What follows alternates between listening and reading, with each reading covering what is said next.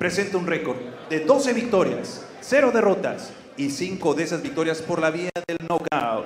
De la ciudad de los Tres Ríos, Culiacán de Rosales, Sinaloa, Mario Casares.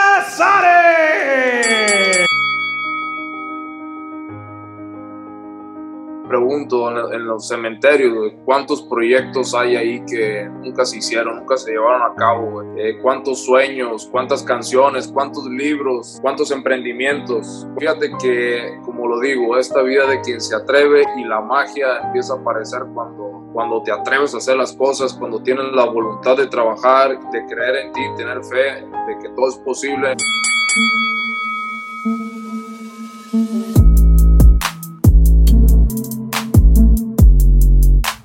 Hola a todos, mi nombre es Luis Onofre y bienvenidos a un episodio más de Leyendas. El día de hoy pude platicar con Mario Cázares. Él es licenciado en Economía y actualmente está estudiando un MBA en la NAWAC. Él es boxeador profesional y tiene un récord de 13 a 0. Hace unas semanas peleó contra Julio César Chávez Jr. y salió victorioso. Te invito a escuchar este episodio con Mario que está buenísimo. Si estás en tu casa, ponlo en YouTube. Y si estás en el carro y vienes manejando, ponlo en Spotify.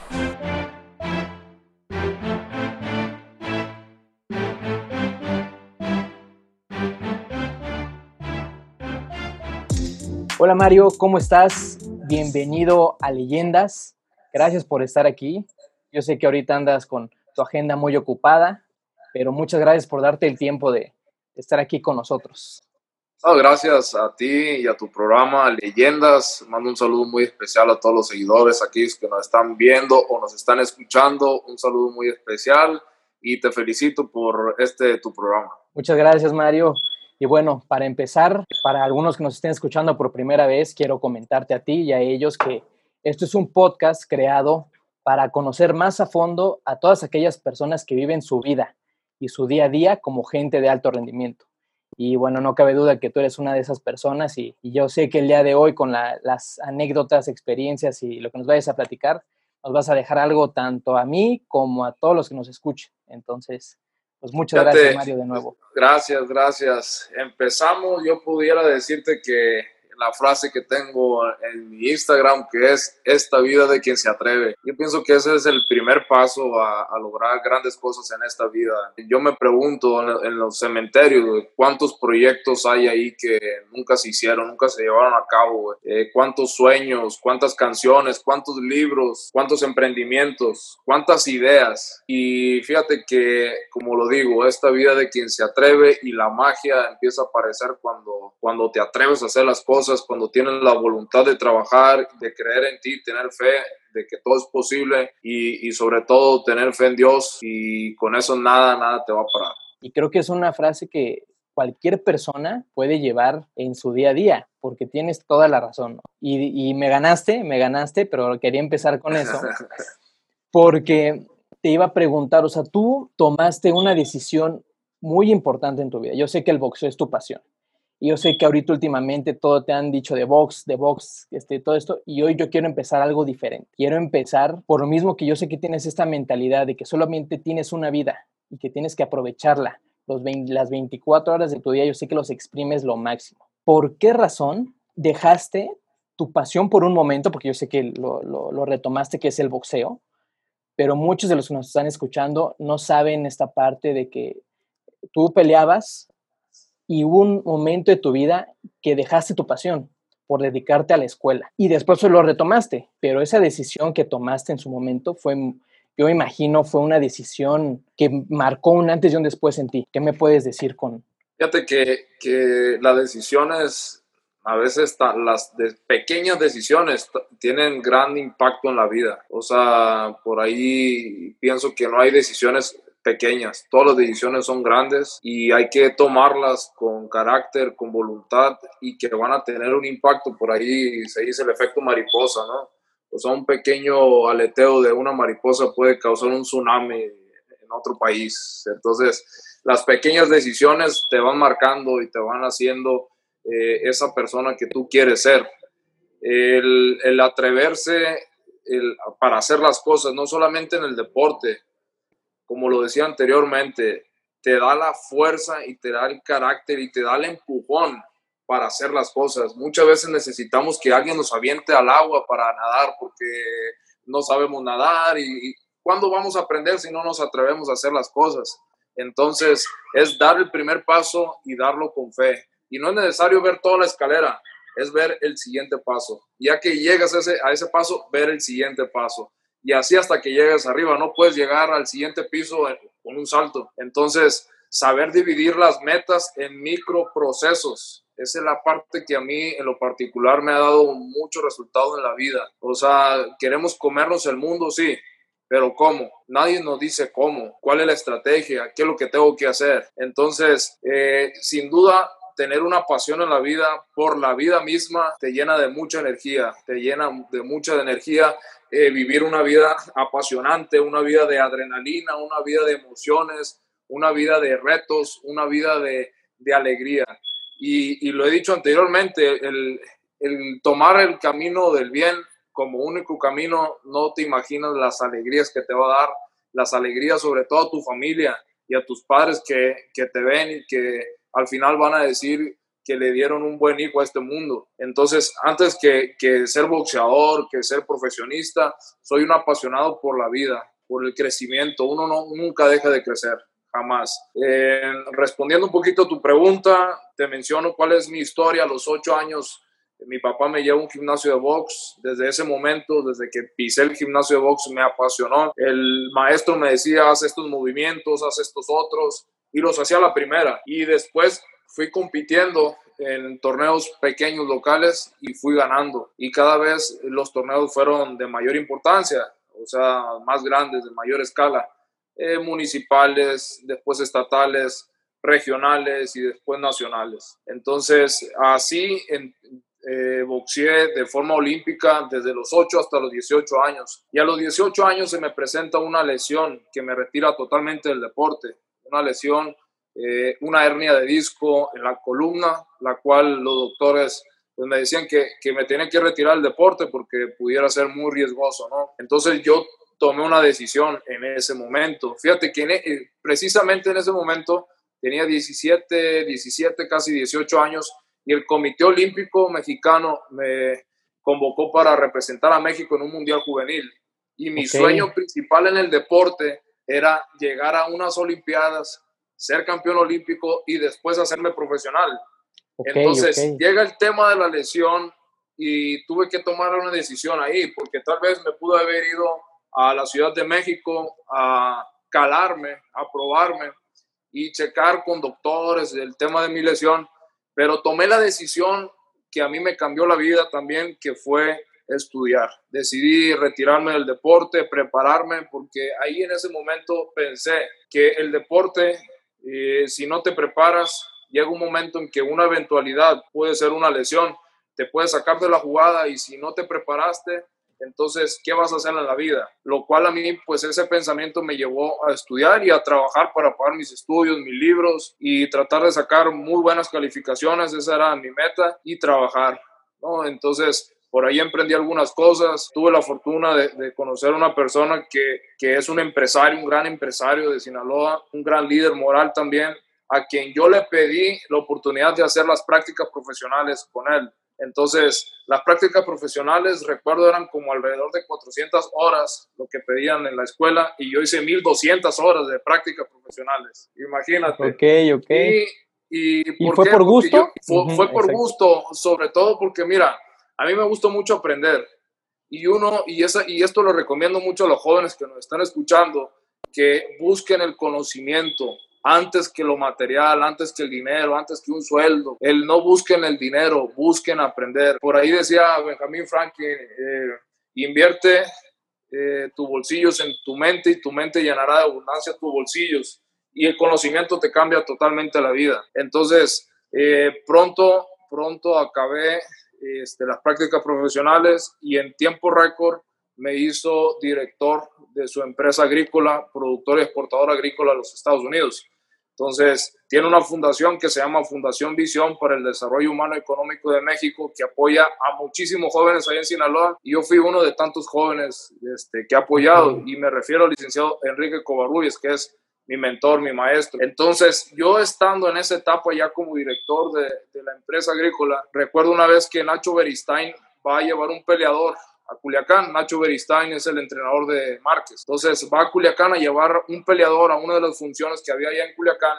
Mi papá se entera y que estaba en un hotel, entonces mi papá va al hotel, al hotel Lucerna, y, lo encuentra en el lobby. Entonces me marca y me dice mi papá, Mario, estoy con Nacho Beristain, pásemelo. Entonces ya hablo con Nacho Beristain y, más como fanático, no tanto como boxeador, pues porque, o sea, yo estaba retirado, eh, esa llama grande que tenía en su momento quedó en tamaño así piloto, eh, pensaba yo y apostaba que yo jamás iba a volver a, boxear, pero ya después de hablar con él, me recomendó al doctor de Márquez y el doctor de Márquez me recomendó a otro doctor que estaba, entre comillas, en, en el Hospital General de Ciudad Obregón, Sonora.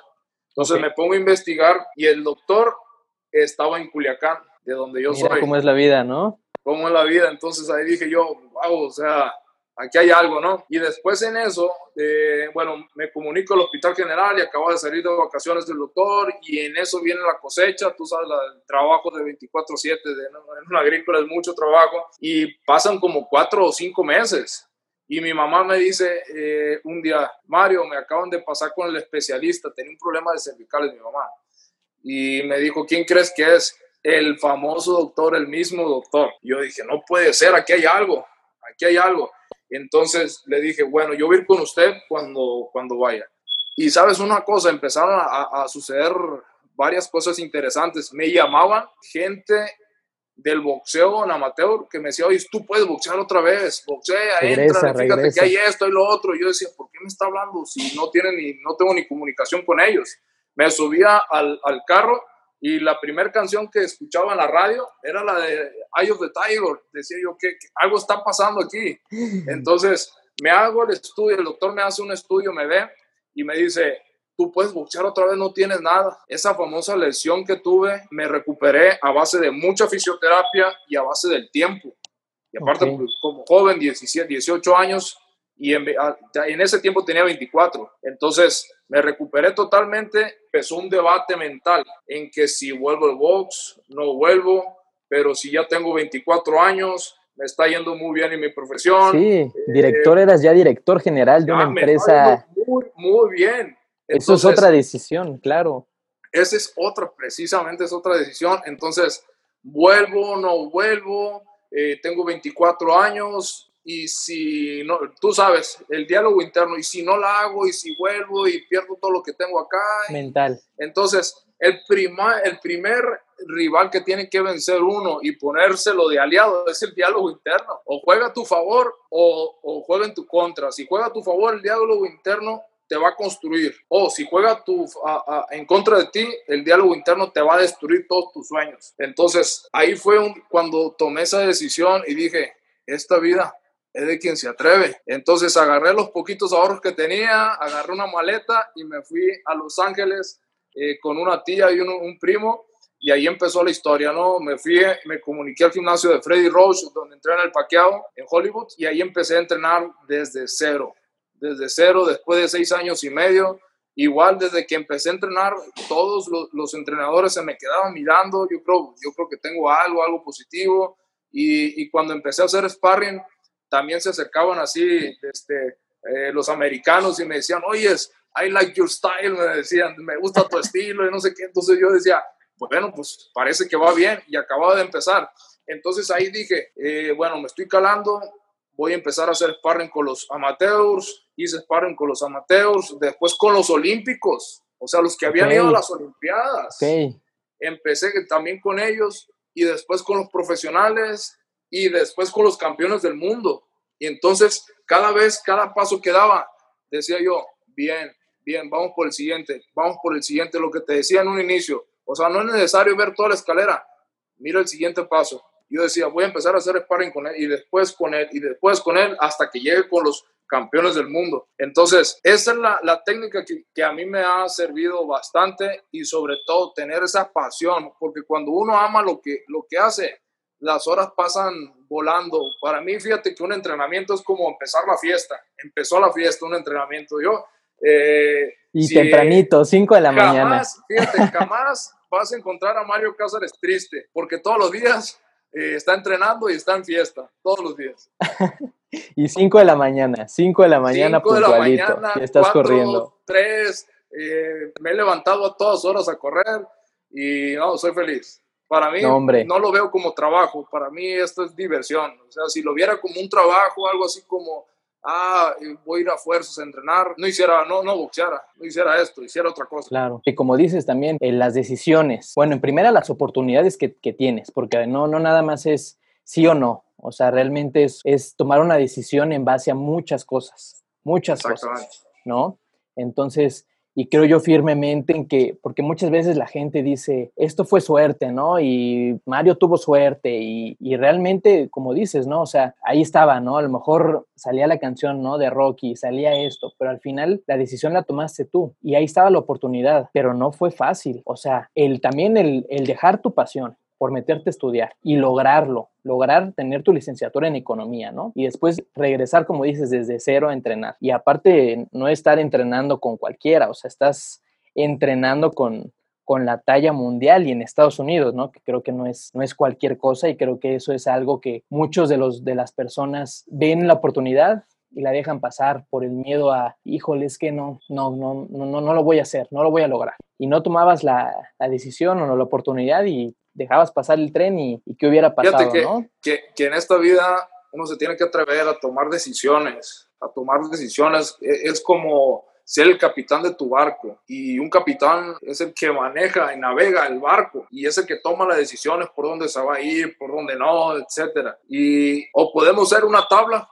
por ahí que está flotando en el, en el océano y por donde va las olas, por donde va la marea, ahí va la tabla, a como la vida quiera, como las circunstancias quieran. Y no, yo pienso que uno tiene que ser capitán de su propia vida. Oye, y qué, regresándome un poquito a esta parte de la lesión, porque creo que también esa es una decisión que, bueno, más bien un, un momento de tu vida que, que te desilusiona muchísimo, muchísimo, ¿no? ¿Qué pensaste? ¿Qué pasó por tu mente en ese momento cuando te, te dicen, ¿sabes qué? Ya va, no puedes, no se puede. ¿Qué No. pasó por tu mente? me dio mucho coraje, o sea, muchísimo coraje. Pasé como, yo creo que varios días ahí encerrado en mi cuarto pensando y esto, pero al final tomé la mejor decisión y fue, fue, y, y fíjate que ahorita es lo que le recomiendo a todos los jóvenes. Eh, en México están haciendo una generación de jóvenes atletas de alto rendimiento que están yendo más allá de solamente tener medallas olímpicas o títulos mundiales. También están preparándose y quieren tener títulos eh, académicos también. Entonces, yo recomiendo a todos los jóvenes que nos están escuchando que estudien, que se preparen, porque todo lo que inviertan en su mente, su corazón, eso les va a quedar de por vida.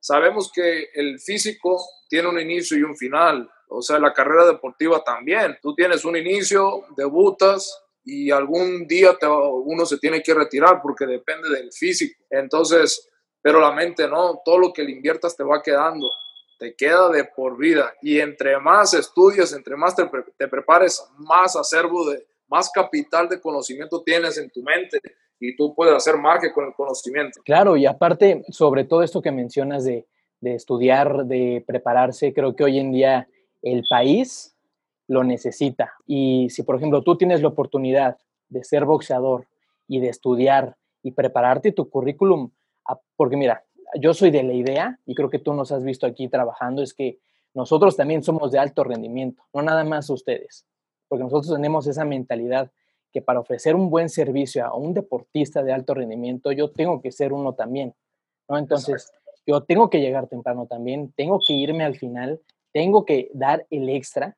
Entonces, muchas veces eso como deportista te lo da, el deporte te lo da, ¿no? Entonces, creo que eso necesita mucho la industria en México, público y privada, ¿no? Totalmente de acuerdo. Fíjate que una- un deportista, cuando tú platicas así con un deportista de alto rendimiento, a mí me gusta platicar mucho con deportistas de alto rendimiento porque siempre te dejan algo positivo, siempre te dejan algo positivo y, y uno al final es el promedio de las cinco personas con quien más te relacionas. Entonces, eh, yo veo experiencias en ellos y sobre todo también son personas que jamás se rinden y dan más de lo que se les pide.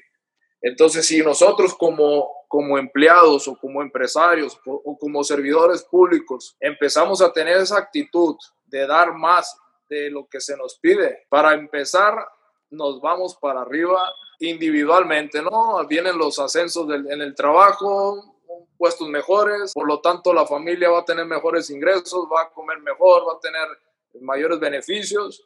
Eh, si eres emprendedor vas a tener nuevas oportunidades de negocio porque esa actitud ayuda, te da, te pone en circunstancias donde uno va a aprovechar y va a crecer.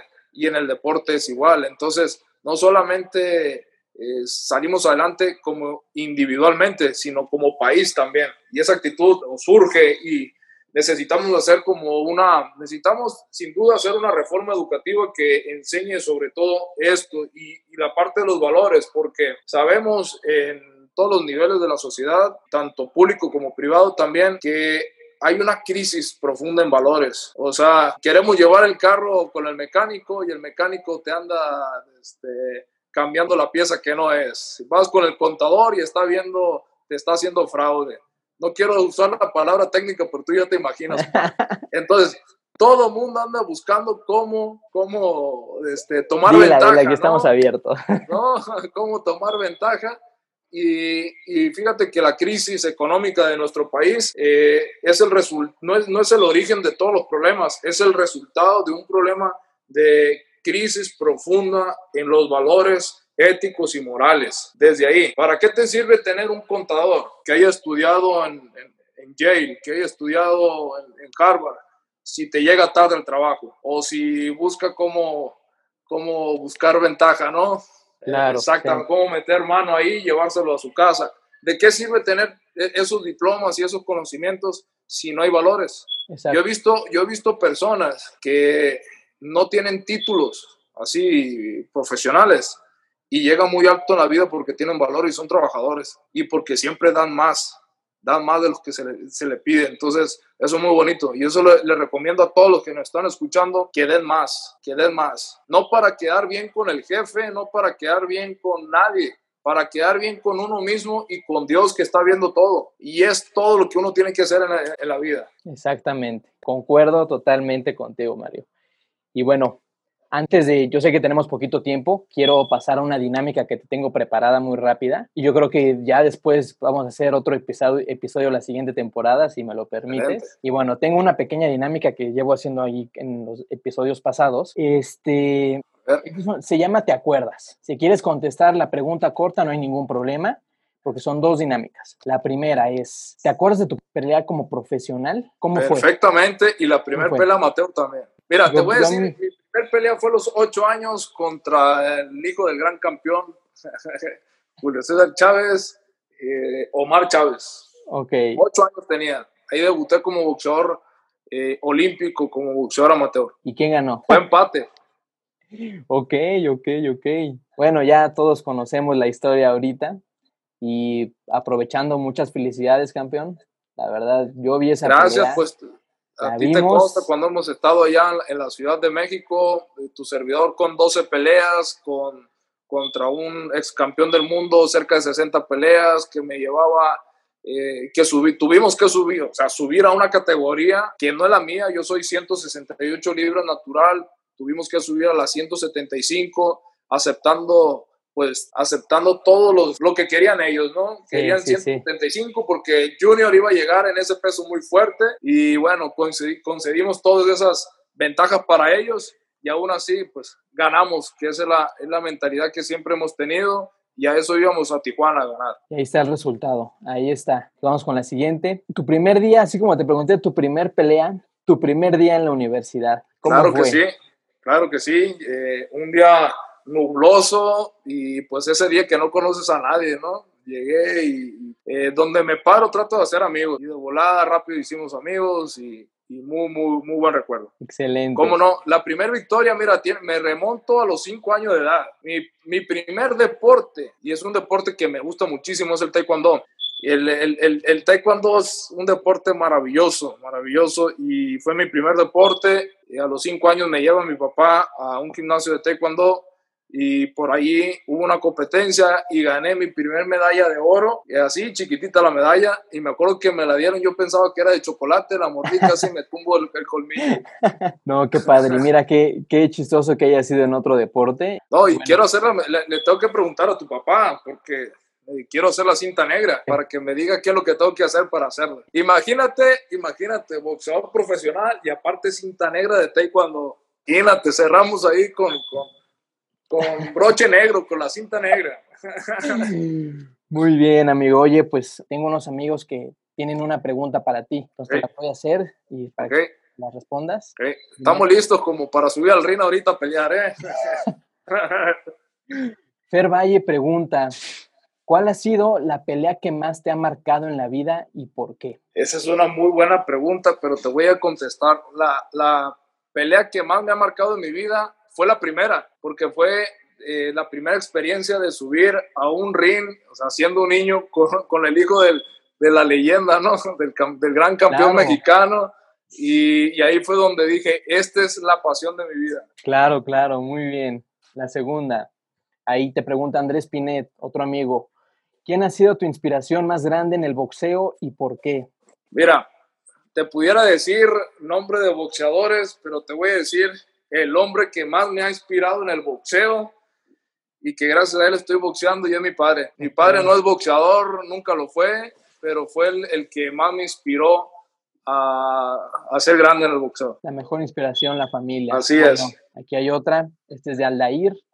Dice, Menciona tres boxeadores históricos con los que te hubiera gustado enfrentarte. Aunque no somos del peso, te lo voy a mencionar, pero contra Mohamed Ali, contra de este sí, sí estuvo un tiempo en mi peso con Tommy Hearns y con Sugar Red Leonard. Excelente, no, sí, sin miedo, ¿eh? Sin miedo al éxito. te pongan.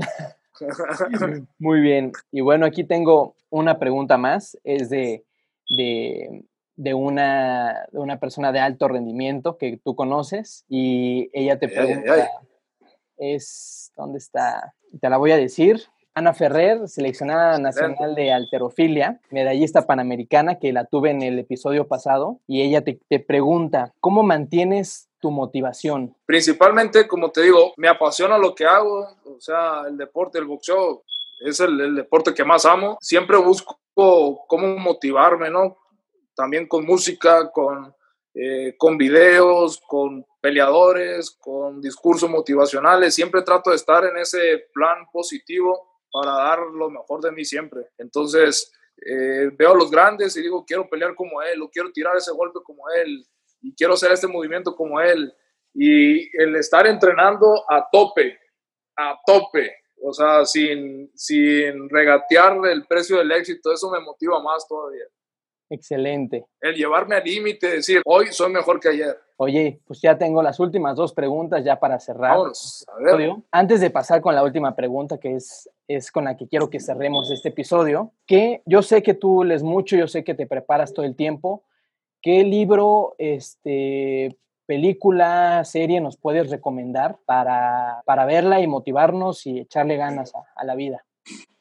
Fíjate que hay una película que a mí me gustó mucho en la preparatoria, me la puso una maestra, bueno, a todos sus alumnos, que se llama Cielo de Octubre. Esa es una gran película que siempre la recuerdo, me inspiró mucho también a pensar en grande, a pensar en grande, en grande, entonces se la recomiendo a todos ustedes. Libros, pues hay muchísimos libros, muchísimos, desde El Principito, que es un gran libro, un gran libro, El Principito, El Padre Rico, Padre Pobre, el secreto de Ronda Virne. Atrévete a ser quien quieres ser, de Brian Sousa, es, otro libro, muy buen libro. Y no, pues hay muchísimos, muchísimos. Bueno, y luego me mandas lista para yo compartírsela aquí a... Fíjate que hay un libro que, que, también me gusta, que tiene ya muchos años que, que lo escribió, ah, ¿cómo se llama? Dave Carnegie que se llama Cómo ganar amigos. Ese es un libro que, que, lo han leído empresarios así a nivel mundial, políticos a nivel mundial, líderes a nivel mundial y se lo recomiendo a todos ustedes y está bien barato. Muy bien, y bueno, para cerrar ya este episodio, sé que tienes ahorita una entrevista, entonces ya después esperemos que hagamos uno más en la siguiente temporada porque me quedé con ganas de preguntarte muchas cosas. Excelente. Y acá voy a estar cuantas veces me invite. Y bueno, ya de cierre, ¿Qué es lo mejor que te ha dejado este deporte hasta el día de hoy? No, no, esa es una muy buena pregunta. Me ha dejado mucho. Me ha dejado principalmente amigos. Me ha dejado muchísimos amigos. Yo sin el deporte, sin el boxeo, no te hubiera conocido a ti, por ejemplo, a tu papá y a muchos otros grandes amigos que he hecho gracias al deporte. Eh, me ha dejado mucho, mucho aprendizaje. Me ha dejado la conclusión de que eh, soy mejor que antes de haber tomado esa decisión de volver a boxear otra vez, de tener ese carácter, de que estoy hecho para grandes cosas y ya una vez acabando la carrera del boxeo más adelante, que Dios va a decir cuándo, estoy preparado para hacer grandes cosas en mi vida y en este mundo. Y pues recuerden, esta vida es de quien se atreve.